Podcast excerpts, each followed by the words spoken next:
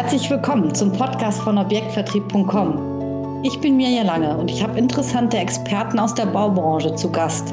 Wir sprechen darüber, was sich im Vertrieb gerade verändert und welche neuen Trends es gibt. Was bedeutet die Digitalisierung und wie wird der Vertrieb fit für die Zukunft? Auf welche Skills legen Führungskräfte heute Wert und welche Erfolgsfaktoren sehen sie im Projektgeschäft? Mehr über den Austausch mit Brancheninsidern erfährst du in unserem Podcast. So, hallo und herzlich willkommen zu unserem Objektvertrieb.com Podcast. Ich habe heute Ralf Henze zu Gast von der Firma Kers Parkett. Hallo Herr Henze, ich freue mich, dass Sie da sind. Ja, und ich freue mich, dass ich mich mit Ihnen unterhalten kann und vielleicht so die eine oder andere Anregung geben kann, was man und wie man einen Objektvertrieb recht erfolgreich strukturiert und äh, darin arbeitet. Mit Sicherheit, darauf freuen wir uns. Ja, vielleicht zum Einstieg einmal die Frage, dass Sie noch ein bisschen was äh, zu Kers-Parkett auch erzählen und auch zu Ihrer Funktion als Vertriebsleiter dort. Gerne. Also ich äh, bezeichne oder ich werde bezeichnet als Vertriebsleiter Projekt. Und wie der Name sagt, Kers Parkett. Und da beißen sich schon zwei Dinge, denn ich habe eigentlich mit meinem Team praktisch nichts mit Parkett zu tun.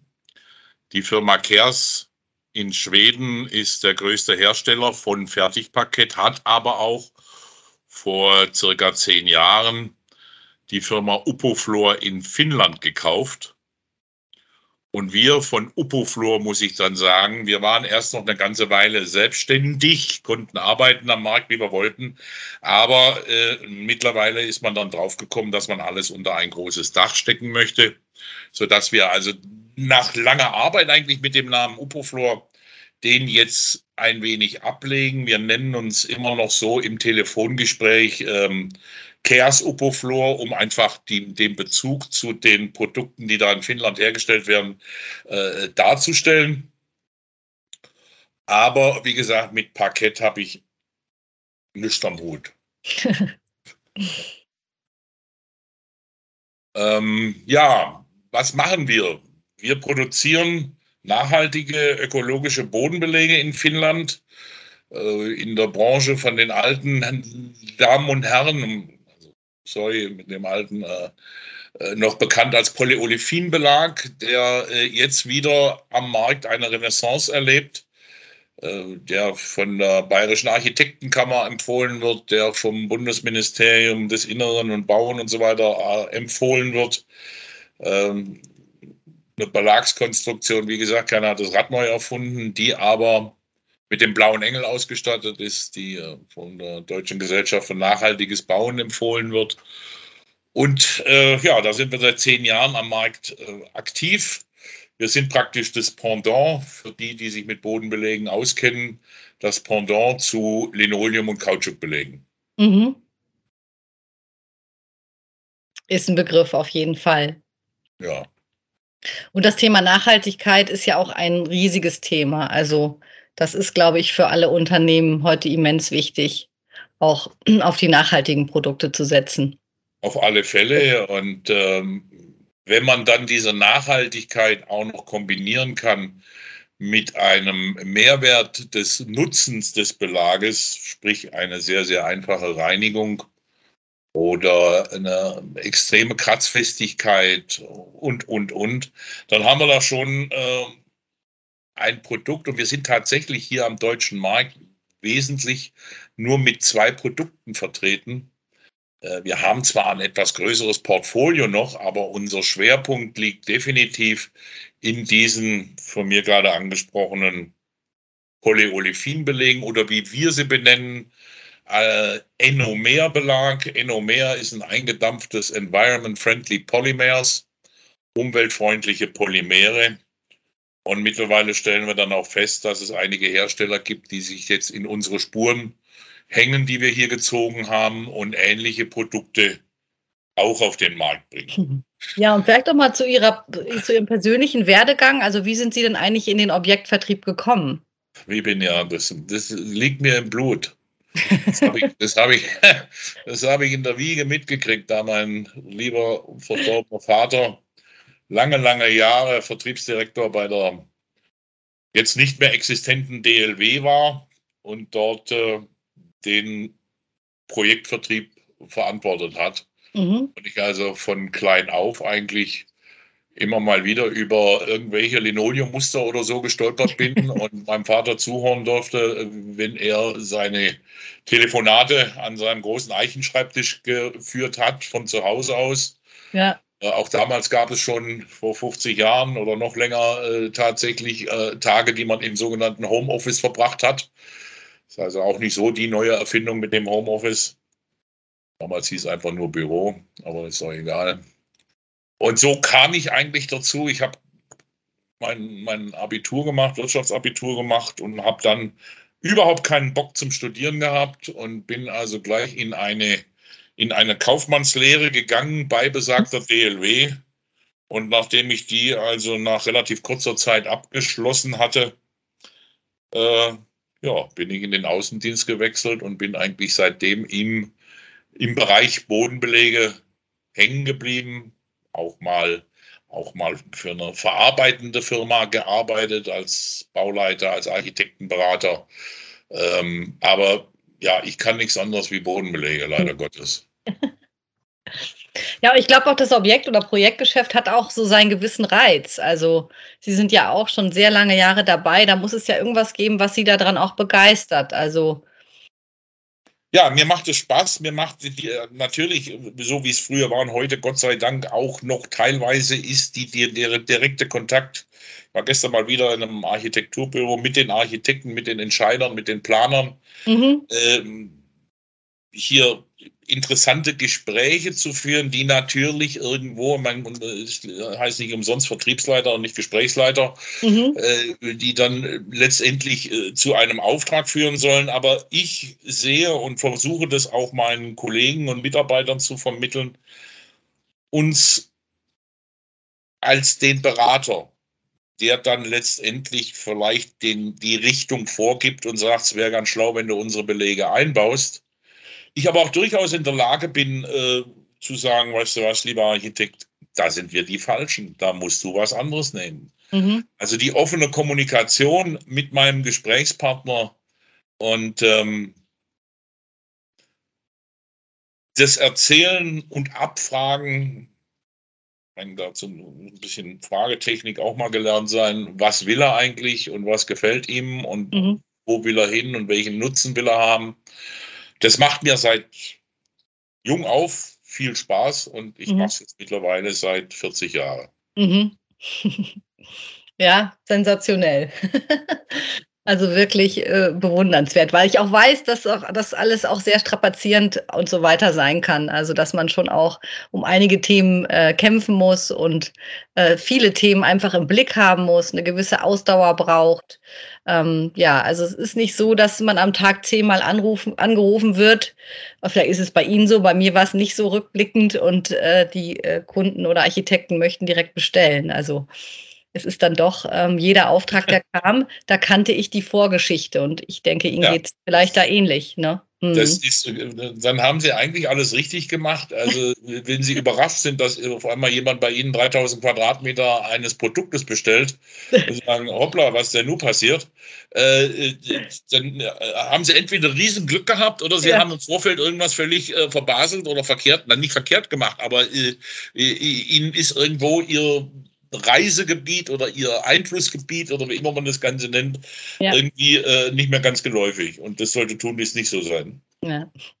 Ja, Sie sagten gerade, 40 Jahre sind Sie jetzt quasi ja, aktiv im Vertrieb und ähm, wissen Sie noch, was Ihr schönstes Erlebnis war oder Ihr größter Erfolg? Können Sie das ne, benennen? Ja, ich hab, ich, Sie haben mir die Frage ja schon mal vorgegeben und ich mhm. habe mir da lange Gedanken drüber gemacht und ich bin tatsächlich mhm. zu dem Schluss gekommen,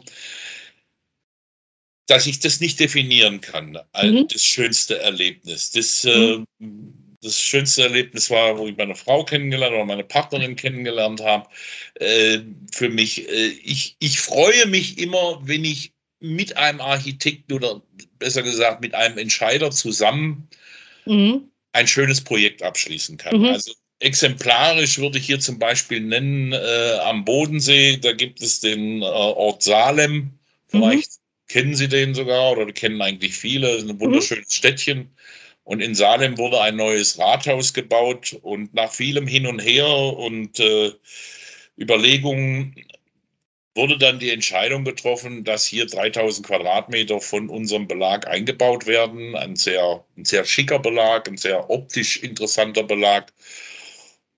Und immer mal wieder, wenn ich in der Gegend da unten bin am Bodensee, dann fahre ich da vorbei und gehe da rein. Wenn ich Glück habe, kann ich sogar ein paar Worte mit dem Bürgermeister wechseln und mhm. frage so, wie jetzt die Erfahrungen sind und freue mich wie ein kleines Kind drüber, wie schön das da drin aussieht. und das sind so die, also natürlich, man macht da mal einen kleinen Kindergarten, aber interessante, architektonisch interessante Objekte mit begleitet zu haben und womöglich dann noch mit dem eigenen Belag da drin zu sein, also da seine, seine äh, Fußspuren hinterlegt zu haben, das macht mir sehr viel Freude. Mhm. Das ist schön. Was mhm. jetzt da am schönsten war, kann ich Ihnen nicht sagen. ja, Nee, aber das ist schon, äh, das ist schon richtig. Das kann ich gut nachempfinden. Also wenn ich hier durch München laufe, dann sehe ich auch so manchmal äh, in die Flächen und sage mir, ach Mensch, da hast du mal Teppichboden geliefert oder Akustiksysteme. Und das ist einfach eine schöne Bestätigung, absolut. Richtig. Die Bestätigung der eigenen, der, Arbeit, die man gemacht hat, genau. Ja.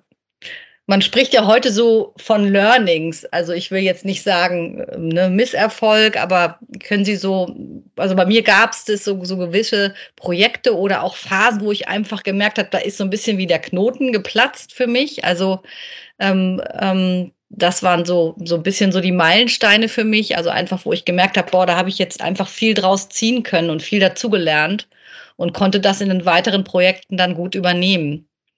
Haben Sie da ein Thema, wo Sie ja, sagen? Learnings, ich, auch da habe ich mir Gedanken drum gemacht. Äh, das ist eigentlich ja ein konstanter Prozess, mhm.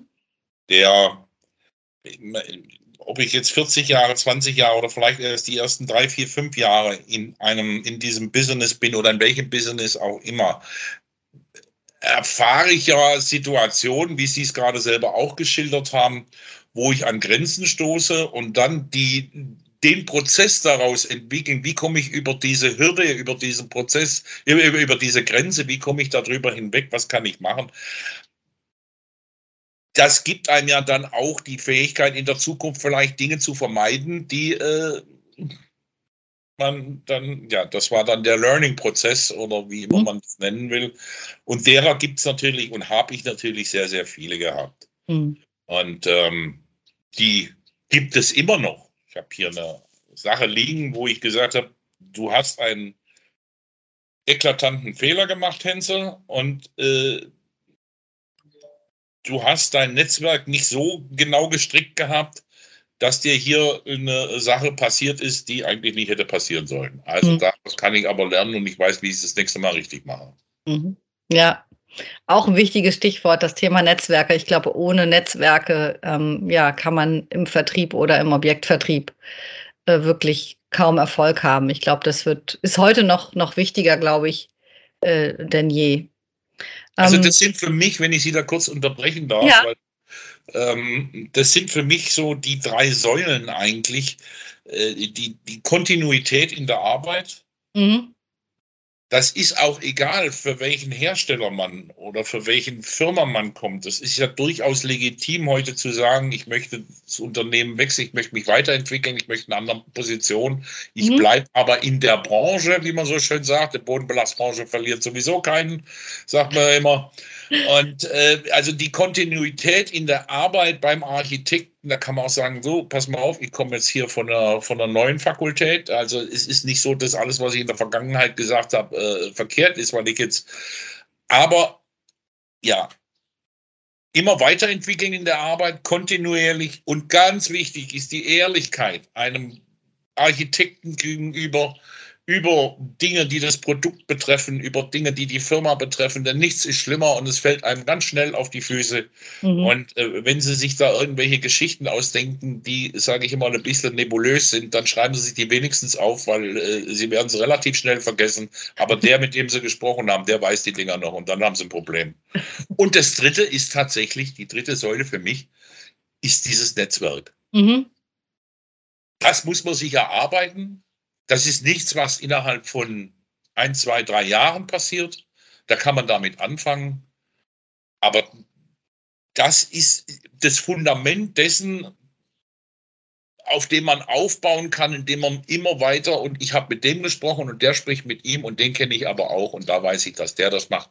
Und dieses Netzwerk ist, ist Gold und da kommen wir natürlich dann auch wieder zu, zu äh, Dingen, die es in den letzten Jahren dann oder die in den letzten Jahren dann entwickelt wurden, nämlich diese berühmten CRM-Systeme, die natürlich, sind wir ehrlich, gucken wir rein, als mhm. erstes dafür dienen, den Vertrieb nur endlich mal richtig zu überwachen und ob der Junge nicht auch bis zehn im Bett liegt und sonst was macht.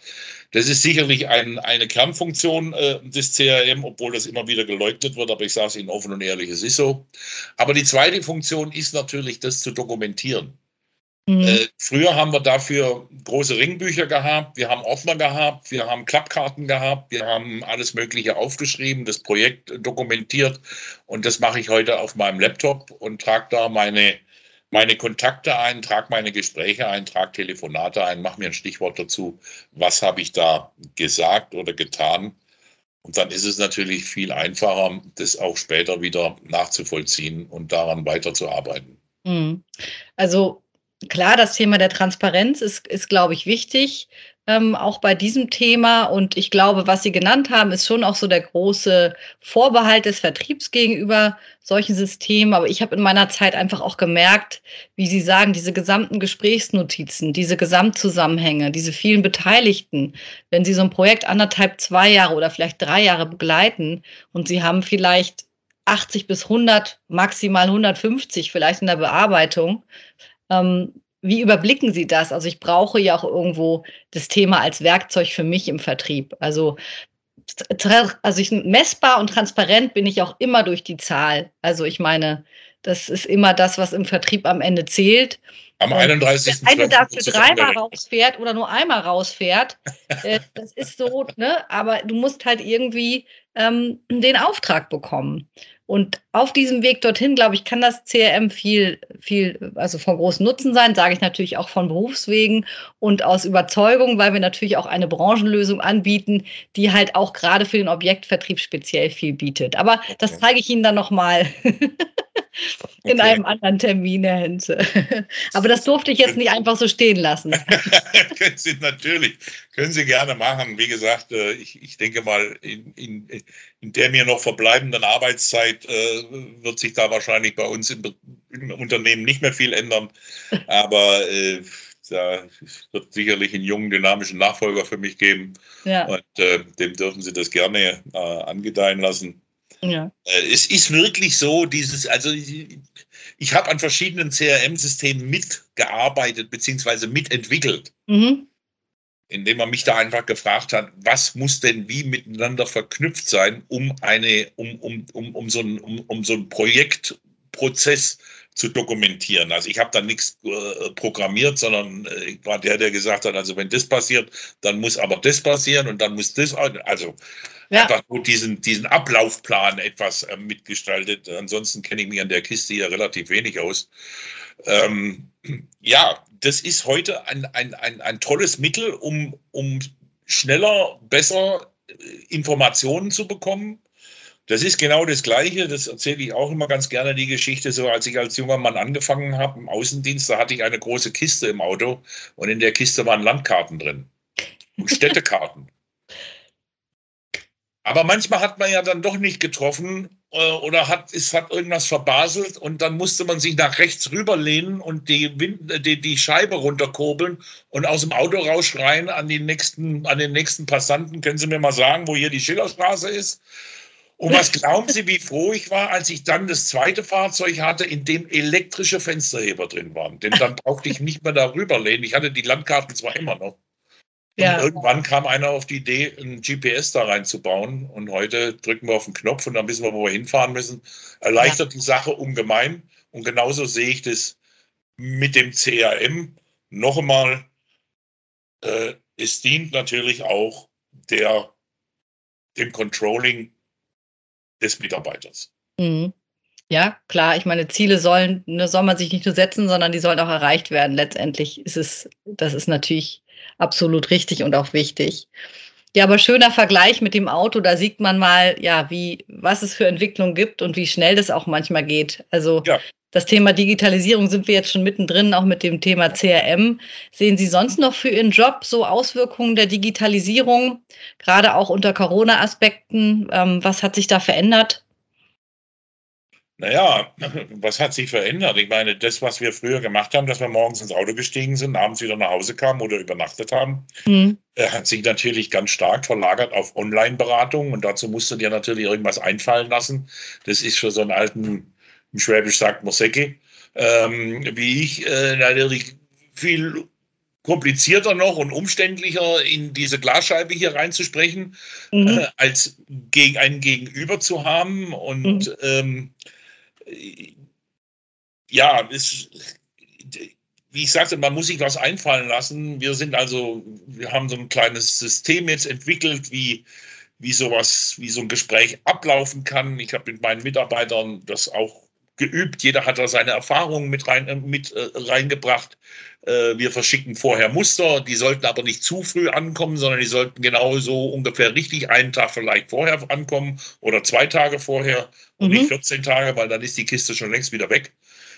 Und dann bitten wir halt, dass wir doch mal aufmachen und da sind da lustige Sachen drin, wie Muster mhm. und, äh, und ein bisschen Schnickschnack noch und so weiter. Und dann spricht man darüber. Und dann haben wir noch so, ein, so, ein, so eine PowerPoint-Präsentation die nehme ich mal, manchmal nehme ich sie auch nicht und erzähle mhm. einfach. Mhm.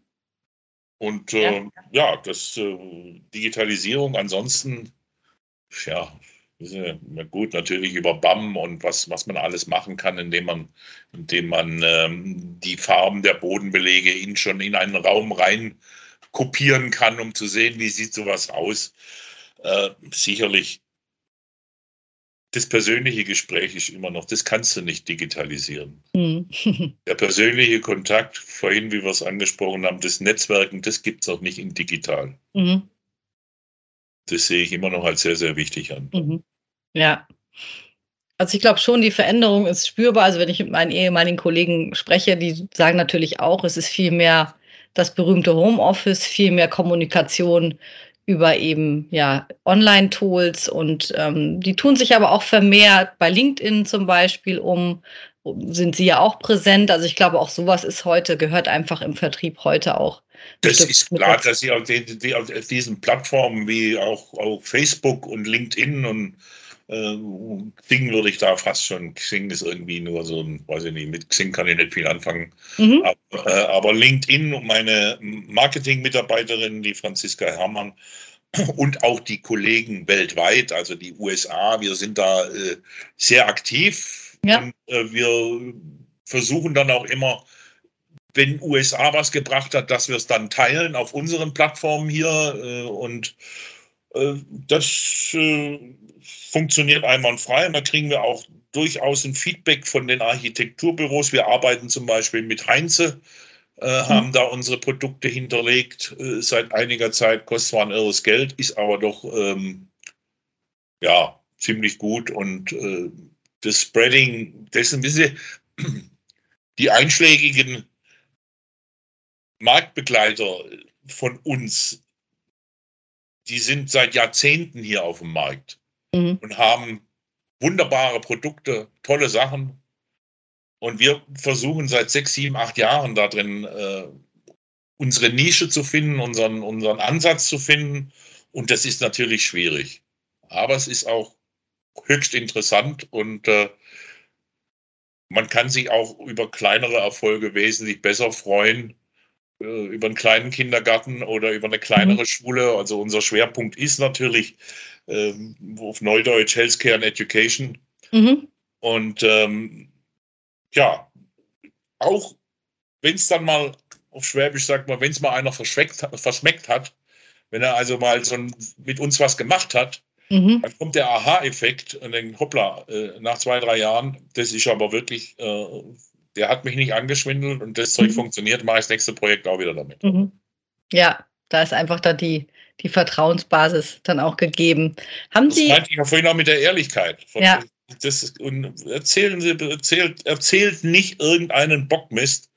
Traut euch auch zu sagen, Sie, das weiß ich jetzt nicht, aber da mhm. rufe ich schnell mal meinen Techniker an nachher und ich melde mich nochmal bei Ihnen. Mhm. Sogar vielleicht im Gespräch. Mhm. je nachdem, je nach Situation. Bloß nichts erzählen, was hinterher einem auf die Füße fallen kann. Das, äh, was in, in Gesprächen mit Architekten ganz wichtig ist, ist nicht die Frage, finden Sie das schön? Ja oder nein, sondern es ist die offene Frage, die offene Fragetechnik. Und, und glauben Sie es mir, ich habe also viele Rhetorikkurse mitgemacht und viele Schulungen, die und meistens also, den habe ich doch und das weiß ich doch alles und kann ich alles. Eine gute Gesprächsführung mit offenen Fragen ist das Kernstück dessen, wie ich zu den Informationen komme, die ich brauche, um meine Informationen dann weiterzugeben. Mhm. Äh, das muss man lernen. Mhm. Das können Sie auch nicht sagen, stellt bitte offene Fragen. Das ist immer, das ist auch einer dieser berühmten Lernprozesse mhm. über viele Jahre. Da kann man sich immer wieder dran verbessern, wenn man es will. Mhm. Ähm, verbiegen Sie sich nicht, also Sie jetzt nicht, sondern die, mhm. die uns vielleicht ja. zuhören und, und, ja. und, bleiben Sie immer ehrlich Ihrem Gegenüber und sich selber auch. Mhm. Sehr schön. Ja, ist doch ein super, super Schlusswort. Also Vielen Dank, Herr Henze. Es war sehr interessant, sich auszutauschen zu den Themen im Vertrieb. Ähm, ja, mal zu hören, wie war es früher, wie läuft es heute. Und ähm, ja, herzlichen Dank fürs Gespräch. Gerne.